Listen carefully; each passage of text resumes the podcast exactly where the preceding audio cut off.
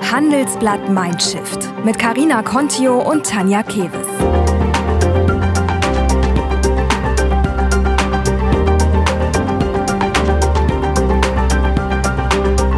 Und das hören Sie heute bei Handelsblatt Mindshift. Wir waren mal ein Land, was sich enorm hervorgetan hat durch Innovationen, aber wir tun das schon lange nicht mehr im großen Stil. Natürlich gibt es Ausnahmen, aber wir sind eben in einer großen Spannbreite nicht mehr führend bei Innovationen. Und wo soll das herkommen, wenn nicht durch die Ausbildung junger Menschen, die diese Innovationen hervortreiben? Und daher ist unser Ansatz ein Debattenbuch, in den Markt zu bringen, mit teilweise sogar widersprüchlichen Positionen, aber eben starken Meinungen, was passieren muss, um Deutschland für das Jahr 2030 sehr gut aufzustellen. Junge Menschen in Deutschland haben ganz oft Sportler, Musiker, Schauspieler, Models, YouTube-Stars als Vorbilder, aber ganz selten Unternehmer und Manager. Heute haben wir mal wieder einen Mann zu Gast. Ja, und zwar einen, der es wagt, in die Zukunft zu blicken. Wir sprechen mit Hauke Schwitzer. Er hat gemeinsam mit 79 anderen Leuten aus Wirtschaft, Politik und Gesellschaft ein Buch geschrieben. Es heißt Zukunftsrepublik. Er und die anderen beschreiben darin, wie es 2030 in Deutschland aussehen könnte oder sollte. Hm, das klingt ja spannend. Äh, aber warum tun die das? Und äh, wieso war das Jahr 2020 eigentlich viel zu schrecklich und sind die Aussichten für 2021 zu trüb? Muss man da in die Zukunft flüchten? Ja, da vermutest du richtig. Schweizer und die anderen wollen Deutschland positiv verändern. Sie wollen raus aus diesem Stillstand, den wir gerade durch den gefühlten Dauerlockdown und diesen nicht enden wollenden Corona-Krise erleben. Okay, das will ich auch ziemlich gerne. Nur wie wollen die das denn jetzt konkret schaffen? Und wer ist überhaupt eigentlich Hauke Schwitzer? Ich habe das Buch ja gelesen und muss sagen, die Ansätze, die darin stehen, sind sehr vielfältig. Es geht um neue Arbeitsformen, ein besseres Gesundheitssystem, ein gerechteres Bildungssystem, kurzum um die Innovationsfähigkeit unseres Landes. Die Beiträge sind eigentlich immer kritisch optimistisch, auf jeden Fall nie angstgetrieben. Nur ist die Frage noch offen, wer ist Hauke Schwitzer? Ja, also im eigentlichen Beruf ist er Geschäftsführer der Bildungsplattform Startup Teens. Er engagiert sich damit schon qua Amt für junge Menschen und kämpft auch persönlich sehr stark für mehr Generationengerechtigkeit und damit ja auch für einen Mindshift in Deutschland. Okay, dann lass uns ihn mal befragen, wie er und die anderen Autoren das schaffen wollen, dass wir in Deutschland zukunftsfähig werden und dabei die junge Generation nicht vergessen, sondern auch noch deren Schwung mitnehmen. Hallo und herzlich willkommen bei Handelsblatt Mindshift, lieber Hauke Schwitzer. Vielen Dank, dass Sie sich die Zeit nehmen. Sie haben gerade mit 79 anderen Persönlichkeiten ein Buch geschrieben, das heißt Zukunftsrepublik. Und in diesem Buch entwickeln Sie Visionen für das Jahr 2030. Wie kam es denn dazu? Hallo, liebe Frau Kebes, herzlichen Dank für die Einladung. Der Gedanke war, aus einer Stillstandsrepublik, in der wir uns im Moment befinden, eine Zukunftsrepublik zu machen und das mit ganz vielen heterogenen Persönlichkeiten. Ja, äh, Stillstandsrepublik, was meinen Sie denn damit? Nun, wir sind grundsätzlich der Überzeugung, dass Deutschland ganz viele gute Seiten hat, dass wir jedoch im Moment in einem Zustand verharren, in dem wir zu wenig resilient sind, zu wenig innovativ und uns zu wenig trauen. Die Corona-Pandemie zeigt uns das deutlich vor Augen. Hm. Also das Jahr 2020 war zu schrecklich und wir brauchen jetzt unbedingt eine Flucht in die Zukunft. Ja, ich würde vielleicht nicht das Wort äh, schrecklich äh, verwenden, aber es hat eben ganz stark aufgezeigt, woran es mangelt in Deutschland. Und äh, wir sind nicht sonderlich gut darin, einen Status quo zu akzeptieren, in dem Mangel herrscht und Dinge nicht so gut laufen, wie sie laufen könnten. Und daher ist unser Ansatz ein Debattenbuch, in den Markt zu bringen, mit teilweise sogar widersprüchlichen Positionen, aber eben starken Meinungen, was passieren muss, um Deutschland für das Jahr 2030 sehr gut aufzustellen. Ja, geben Sie mal ein Beispiel für starke Meinungen aus Ihren Beiträgen. Ja, Florian Langenscheidt hat sicherlich zu dem Thema Wertschätzung von Menschen eine ganz starke Meinung. Christian Tidone äh, zum Thema äh, Innovation, und äh, Dützen Tecker zum Thema Menschenrechte beispielsweise, Anne-Kia Bartel zu Bildung. Und so haben wir ja insgesamt sechs Kapitel, in denen ganz unterschiedliche Anregungen gegeben werden, was es in diesem Land so dringend braucht. Ja, welche Rolle spielt denn die berühmte German Angst bei Ihnen? Man könnte ja auch sagen, ähm, man, Sie flüchten sich in die Zukunft, weil es Ihnen jetzt nicht so gefällt und dann entwickelt man Visionen, das ist ja noch, auch sind ja Visionen, sind ja noch sehr unkonkret. Wir können ja nicht in die Zukunft schauen. Ist das auch angstgetrieben, dieses Buch? da würde ich gerne meinen ehemaligen hochgeschätzten Chef, den SAP-Mitbegründer Dietmar Hopp zitieren, der immer sagt, die Angst ist das größte Hemmnis, den Menschen seine Ziele zu erreichen. Mhm. Und da hat er völlig recht mit. Und äh, das ist auch vermutlich der Grund, warum wir uns gerade mehr schlecht als recht durch die Pandemie lavieren, weil unsere Angst uns hemmt, die Dinge zu tun und auch von anderen Ländern anzuschauen, wie man es besser machen könnte. Ja, Sie selbst schreiben ja jetzt in, dem, in Ihrem Beitrag, ähm, dass Sie sich wünschen, dass Deutschland zum innovativsten Land der Welt wird. Sie haben da ein paar konkrete Vorschläge. Sie schreiben zum Beispiel über die Kindergartenrevolution, also sagen zum Beispiel, wir bräuchten eigentlich Kindergärten, die 24 Stunden offen sind. Sie fordern das Schulfach Zukunft. Und äh, Sie sehen auch eine Universität Neuschwanstein herbei. Wie kamen Sie denn zu diesen, muss man schon plural sprechen, Visionen? Die Überzeugung kommt im Wesentlichen aus meiner Zeit bei Dietmar Hopp, bei dem ich bei Anpfiff ins Leben meinen Berufsstart haben durfte. Europas größtes privat gefördertes Jugendförderprojekt. Und dort kann man ganz wunderbar sehen, dass jedes Kind ein Talent hat, völlig egal, ähm, aus welcher sozialen Herkunft es kommt. Und der Kindergarten in Zutzenhausen bei Hoffenheim, den Herr Hopp gebaut hat, ist vermutlich der beste in Deutschland. Und dort habe ich ganz viele Dinge lernen dürfen zu Jugendförderung bereits in einem Alter, wo wir zu wenig tun, um Talente zu fördern, nämlich im Alter zwischen drei bis sechs, teilweise sogar noch jünger. Ja, und die Universität Neuschwanstein, das klingt ja wirklich nach Wolkenkuckucksheim. Was meinen Sie denn damit? Nun, also äh, wir haben in Deutschland, glaube ich, ein bisschen äh, seltsames Verständnis von Bildung, möchten aber möglichst unseren Wohlstand natürlich halten. Ne? Und noch sind wir die viertgrößte Volkswirtschaft der Welt. Wenn man sich aber mal die Budgets anschaut, die Universitäten wie beispielsweise Harvard oder Stanford haben und dann die am besten kapitalisierten Universitäten in Deutschland dagegen sieht, dann sind das ja Bruchteile des Budgets. Und es ist daher auch nicht verwunderlich, dass äh, eben schon länger keine große Gründung mehr in Deutschland ähm, gelungen ist, also keine große Gründung mit weltweiter Bedeutung, sondern dass diese Gründungen im Wesentlichen in Amerika stattfinden. Und wir mussten ein ganz anderes Verständnis entwickeln, wie wir Bildung kapitalisieren und auch ein ganz anderes Verständnis davon, wie wir sozialen Aufstieg ermöglichen. Ich finde es beschämend, dass in keinem Land in Europa die Korrelation zwischen dem, was man beruflich werden kann und der sozialen Herkunft, in die man zufällig und ohne eigene Leistung geboren wird, so stark negativ zusammenhängt wie in Deutschland. Sprich, der soziale Aufstieg ist inzwischen kaum mehr so schwer möglich wie in Deutschland. Beim Lesen der anderen Beiträge, Herr Schwitzer, der anderen Autoren, haben Sie da auch mal gelacht, geweint oder den Kopf geschüttelt oder war das alles Zustimmung? Wie ist es Ihnen dabei so ergangen? Es ist ja ein sehr buntes Bild. Alles Zustimmung war es ganz sicher nicht, denn das ist ja unser Ansatz, ein möglichst heterogenes Buch zu liefern, was eine Debattenkultur hervorbringt. Und es sind ja sogar widersprüchliche Positionen im Buch. Und das wiederum verdankt es der heterogenen Herausgeberschaft, die eben auch ganz unterschiedliche Menschen eingeladen haben. Und da gibt es ganz wunderbare Beiträge, die einen emotional sehr berühren. Es gibt sehr nüchterne Beiträge, die ganz klar aufzeigen, was der Mangel ist und wo wir hin müssen. Es gibt Positionen, denen ich eindeutig zustimme und auch solche, die ich nicht teile. Doch was ich ganz sicher teile, ist, dass wir wieder mehr dahin müssen, um beste Lösungen zu ringen und auch mehr Toleranz zu haben, uns mit anderen Positionen auseinanderzusetzen und dann eben nicht selber zu glauben, dass man immer das Beste und meiste weiß in einem Bereich. Hm. Wie, wie soll das konkret äh, funktionieren? Also Sie sagen, wir müssen wieder mehr dahin, dass wir diskutieren. Ähm, ich finde, es wird eigentlich jetzt nicht wenig diskutiert in Deutschland über Bildung, über Zukunftschancen, äh, über Chancen von Menschen anderer sozialer Herkunft. Was? Das würde ich mit einem eindeutigen Jein beantworten ja. wollen.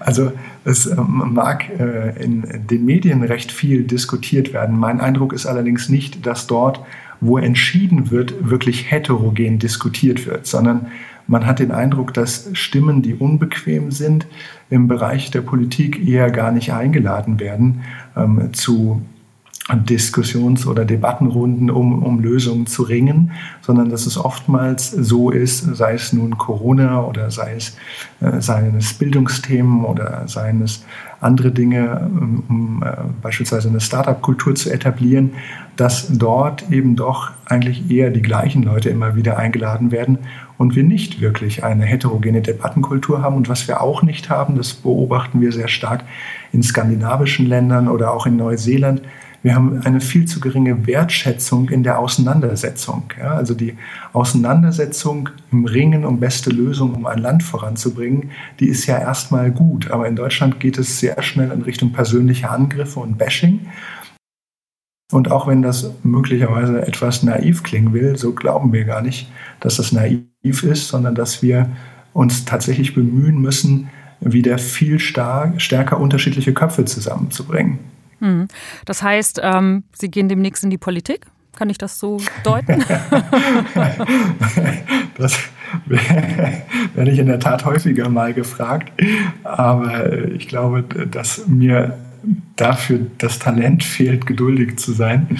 Und ähm, ich äh, sehe mich eher als Praktiker weiterhin in der Jugendförderung. Jetzt ist ja Deutschland. Und in der Befähigung und Vernetzung von äh, der Generation Z. Woran liegt das denn Ihres Erachtens? Ich meine, Deutschland, um ein altes Bild zu bemühen, ne? das Land der Dichter und Denker. Und jetzt sagen Sie, Bildungsthemen haben ja eigentlich keine wirkliche äh, Chance und werden auch immer kleiner und weniger wertschätzend behandelt. Woran liegt das denn Ihres Erachtens? Vereinfacht ausgedrückt, weil es uns zu gut geht. Wir leben von der Substanz. Wir sind sehr schnell zufrieden. Daher produzieren wir aus unserer Sicht mehr, viel Durchschnitt.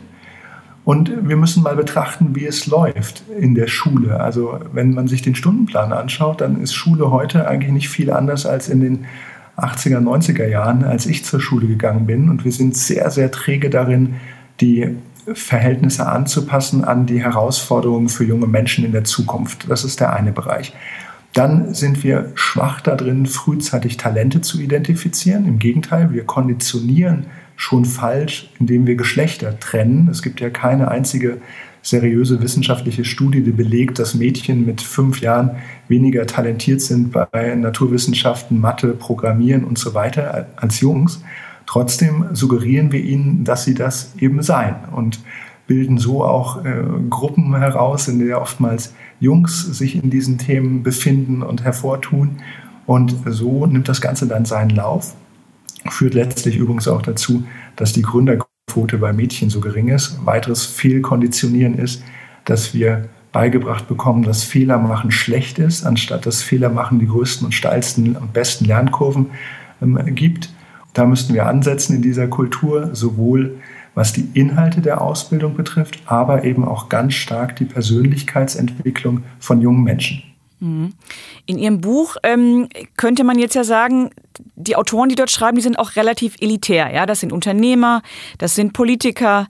Jetzt haben Sie ja so eine Domain sich gesichert, zukunftsrepublik.de, wo Sie ja ähm, erreichen wollen, dass dort auch andere Menschen schreiben. Wie wollen Sie die denn zum Laufen bringen? Ähm, dass dort eben vielleicht eben auch wirklich dann das heterogene äh, Bild entsteht, was Sie sich wünschen. Also mein Eindruck oder auch der Anspruch bei der Zusammenstellung der 80 Personen ist deutlich vielschichtiger. Von daher finden Sie sicher auch sehr bekannte Unternehmer und Manager im Buch, aber Sie finden gleichzeitig auch 17-jährige Schülerinnen und Schüler, äh, Studenten und auch ganz viele Talente, die bislang keine öffentliche Wahrnehmung haben. Von daher sind wir diesen Weg auch schon im Buch gegangen. Es wäre sicherlich auch möglich gewesen, ein Buch rein mit 80 prominenten Persönlichkeiten zu machen, aber wir wollten das ganz bewusst nicht. Und wir werden diesen Weg jetzt auf unserer Webseite weitergehen. Und dass der Ansatz für viele Leute spannend ist, sehen wir daran, dass die Nachfrage schon vor dem Erscheinungstermin von Zukunftsrepublik ausgesprochen hoch ist. Kommen wir noch auf Ihren eigentlichen Beruf mal zu sprechen. Sie sind Geschäftsführer bei Startup Teens. Vielleicht können Sie kurz erklären, was das genau für eine Initiative ist und wie das äh, vielleicht auch mit der Zukunftsutopie zusammenhängt. Startup Teens ist die reichweitenstärkste digitale Bildungsplattform für Unternehmertum und Coding. Zielgruppe sind 14- bis 19-jährige Schülerinnen und Schüler aller Schulformen, denen wir helfen, junge Innovatoren zu werden. Sprich, wir befähigen sie, ihre eigenen Ideen umsetzen zu können und Probleme zu lösen. Dabei haben wir drei Zielgruppen im Kopf. Potenzielle Gründer, potenzielle Unternehmensnachfolger und potenzielle Intrapreneure. Hm. Ähm, wie ist es denn dazu gekommen, dass Sie die Plattform gegründet haben oder beziehungsweise mitgegründet haben? Was genau soll damit erreicht werden?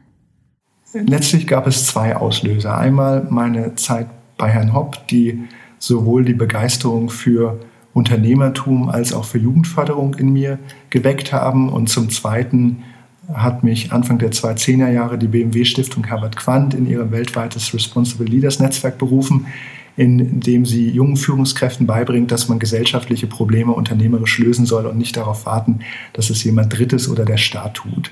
Und das hat mich sehr begeistert und es war schon Anfang der 2010er Jahre sehr erkennbar, dass wir uns in einer Abwärtsspirale befinden, in der immer weniger Menschen, junge Menschen vor allem gründen, in der es eine Unternehmensnachfolgeproblematik gibt und außerhalb des Umfelds der SAP, in dem Umfeld ich groß gewachsen bin, Intrapreneurship-Kultur bis auf ganz wenige Ausnahmen in diesem Land nicht vorhanden war.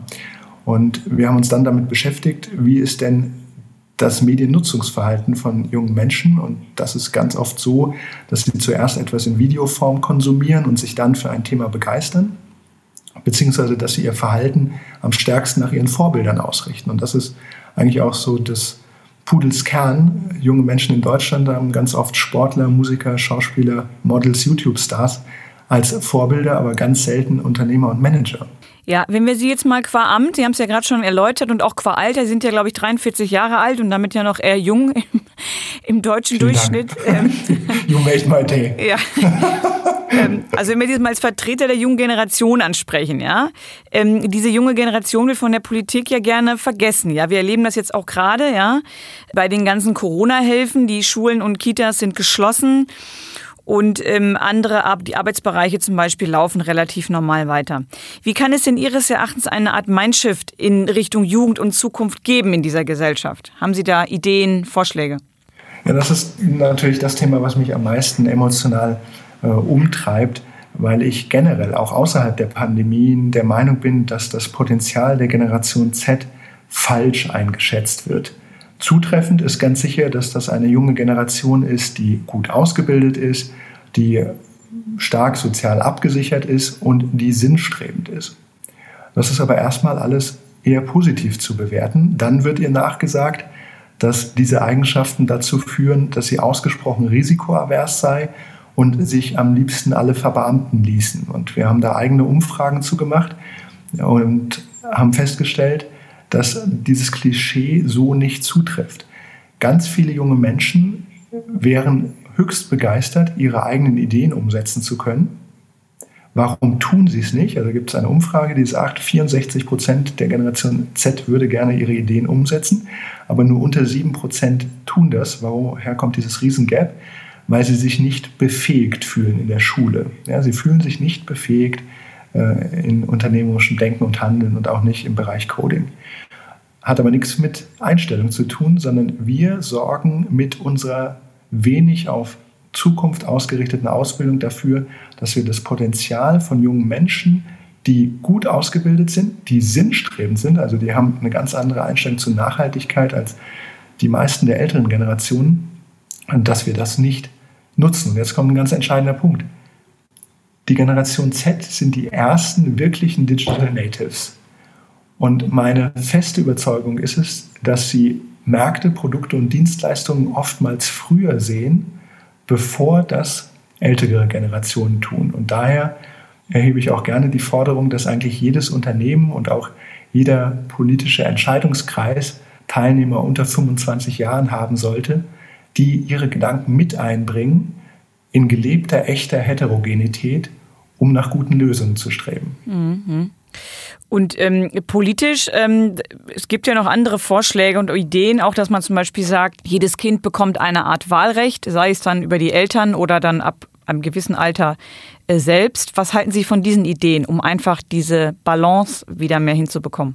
Da junge Menschen ja heute wesentlich früher mündig sind und auch wesentlich besser sich informieren können, halte ich es generell für richtig, dass sie ab zumindest 16 Jahren wählen können ob man das weiter absenken kann und ob tatsächlich Eltern dann das Wahlrecht für Kinder ausüben sollten, das sehe ich eher skeptisch, weil das möglicherweise dazu führt, dass es dann doch eher die Meinung der Eltern als der Jugendlichen ist. Also 16 wäre so eine Grenze. Übrigens auch beim Gründen, ähm, wo wir uns bislang schwer tun in Deutschland. Da braucht man nämlich sowohl die Zustimmung der Eltern als auch des Vormundschaftsgerichtes. Das könnte man auch ähm, sicherlich erleichtern. Mhm. Sie wären ja auch dafür, dass man die, äh, ja, sage ich mal, so ein Unterrichtsfach Gründen vielleicht sogar schon einrichtet, oder? Dann würde man das Ganze ja ein bisschen beschleunigen können. Ja, also es ist, ich nenne es ein Unterrichtsfach Zukunft, in dem es einfach darum geht, junge Menschen zu befähigen, ihre Ideen umsetzen zu können. Und das ist ja ganz offensichtlich, wie auch die Umfragen zeigen, der Mangel im Moment und auch das, was sich junge Menschen wünschen. Und Sie haben vorhin selber gesagt, wir waren mal ein Land, was sich enorm hervorgetan hat durch Innovationen, aber wir tun das schon lange nicht mehr im großen Stil. Natürlich gibt es Ausnahmen, aber wir sind eben in einer großen Spannbreite nicht mehr führend bei Innovationen. Und wo soll das herkommen, wenn nicht durch die Ausbildung junger Menschen, die diese Innovationen hervorbringen? Jetzt erleben wir ja gerade in der Corona-Krise, dass das Geld äh, sehr locker sitzt, ja, um die akuten Krisensymptome zu lindern. Macht Sie das gerade eigentlich nicht wahnsinnig? Stichwort Neuverschuldung, Schuldenbremse. Äh, dass gerade jetzt die junge Generation, ist das nicht verantwortungslos äh, in Bezug auf die junge Generation? Mich macht in erster Linie wahnsinnig, wie das Geld eingesetzt wird. Ja. Und ähm, ich glaube sehr wohl, dass man in einer solchen Situation massiv Gelder verwenden muss, aber ich habe wenig Verständnis dafür, wie beim Thema Bildung in den allermeisten Schulen eben äh, noch nicht mal ein schnelles Internet vorhanden ist oder wir unglaublich träge sind, äh, Laptops und Tablets zu verteilen und nur einmal über die Grenze schauen müssten nach Dänemark, wie digitaler Unterricht funktioniert. Und es gibt immer mehr diese Kultur in der Politik, grundsätzlich zu erklären, warum wir uns von anderen Ländern, in denen Dinge gut laufen, nichts abschauen können, weil das ja doch dort wieder alles ganz anders sei. Das erschließt sich mir oftmals nicht. Ähm, es erschließt sich mir auch nicht, warum wir nicht ähm, frühzeitiger ähm, im letzten Jahr dafür gesorgt haben, weit mehr Impfstoff einzukaufen. Aber das ist natürlich eine Kultur, bei der einem immer gut begegnet werden kann, dass man im Nachhinein immer schlauer ist. Von daher möchte ich lieber bei dem Thema Bildung bleiben, äh, wo eben seit Jahren äh, zu wenig Geld eingesetzt wird. Übrigens ja nur knapp die Hälfte ähm, an Prozentsatz des Bruttosozialproduktes in diesem Land wie in führenden Nationen. Die Hälfte. Hm, das war ja jetzt sehr viel Kritik, sage ich mal vorsichtig. Äh, wenn man es positiv formulieren würde, ähm, welche Corona-Politik würden Sie sich wünschen? Also mal so, ich würde mir wünschen, dass. Ich würde mir zunächst mal eine Politik wünschen, in der es eine oder mehrere Personen gibt, die so charismatisch diesem Land vorstehen, dass sie die Bürgerinnen und Bürger dazu bringt, achtsam miteinander umzugehen. Ich habe sehr viel mit Skandinavien zu tun und die Achtsamkeit der Menschen dort miteinander ist grundsätzlich mal eine wesentlich höhere als in Deutschland. Gleiches trifft sicherlich auch auf Neuseeland zu. Und diese Achtsamkeit würde uns sicherlich schon mal deutlich weiterbringen. Ich würde mir wünschen, dass wir von Anfang an den ganz intensiven Austausch mit Ländern gepflegt hätten, die eine große Erfahrung haben bei dem Thema Pandemien. Und zwar mit demokratischen Ländern, ob das nun Südkorea oder Taiwan ist. Ähm, da hätten wir mit Sicherheit eine ganze Menge äh, lernen können ähm, und unter anderem auch festgestellt, dass wir äh, am Anfang nicht mal Masken zur Verfügung hatten, die aber sicherlich auch schneller zu besorgen gewesen wären, denn am Anfang gab es ja sogar die Einschätzung, man bräuchte sie gar nicht. Und das meine ich eben auch mit gelebter Heterogenität, die zwar in Sonntagsreden sehr oft gefordert wird oder auch reklamiert wird, dass es diese gibt, aber sie gibt es faktisch nicht. Wenn Sie sich mit innovativen Nationen auseinandersetzen, sind Teams wesentlich diverser, wesentlich unterschiedlicher von Alter, Herkunft, Ausbildung, Geschlecht und da haben wir unglaublichen Nachholbedarf in Deutschland. Mhm. Wenn wir jetzt nochmal vielleicht ähm, die Klammer zumachen und nochmal in die Zukunft schauen. Jetzt drängt ja gerade diese Generation Z massiv auf den Arbeitsmarkt Markt, erhoffen Sie sich oder glauben Sie, dass die uns jetzt und das System revolutionieren? Oder wird es eher so sein, dass wir die schlucken, also dass die sich dann anpassen und zum Establishment werden? Wie ist also Ihre, ja, Ihre Vision? Das ist genau die Frage, die uns täglich umtreibt, wenn wir nicht daran glauben würden, dass äh, junge Menschen die Chance haben, dieses Land im Positiven zu revolutionieren und wieder zu einem der innovativsten Länder der Welt zu machen, dann würden wir sicherlich nicht das enorme Engagement aufbringen, äh, Startup-Teams zu machen, wo sich ja inzwischen über 1000 Persönlichkeiten äh, beteiligen. Und es ist unsere feste Überzeugung, dass dies auch gelingen muss, weil wir sonst schlichtweg ähm, sowohl was unseren Wohlstand betrifft und möglicherweise auch was unsere Demokratie betrifft, ähm, in gefährliches Fahrwasser gelangen. Äh, von daher die ganz große Hoffnung, dass das nicht abgewirkt wird von Seiten der Politik und daher erheben wir auch die Stimme. Vielen Dank, Herr Schweizer. Wir bleiben optimistisch. Das ist doch ein schönes Schlusswort. Schauen in die Zukunft. genau. Wir bedanken uns sehr bei Ihnen für das Gespräch. Ich bedanke mich auch sehr. Tschüss. Der Podcast mit den wichtigsten Nachrichten zum Start in den Tag.